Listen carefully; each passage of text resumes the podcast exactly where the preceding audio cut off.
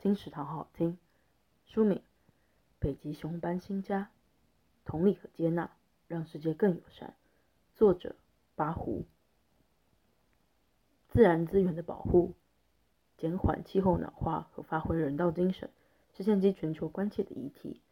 从小培养孩子环境永续的观念和习惯，让孩子了解冰雪融入大海会造成全球性的生态影响，例如海平面上升、岛屿淹没，这对四面环海的台湾也造成冲击。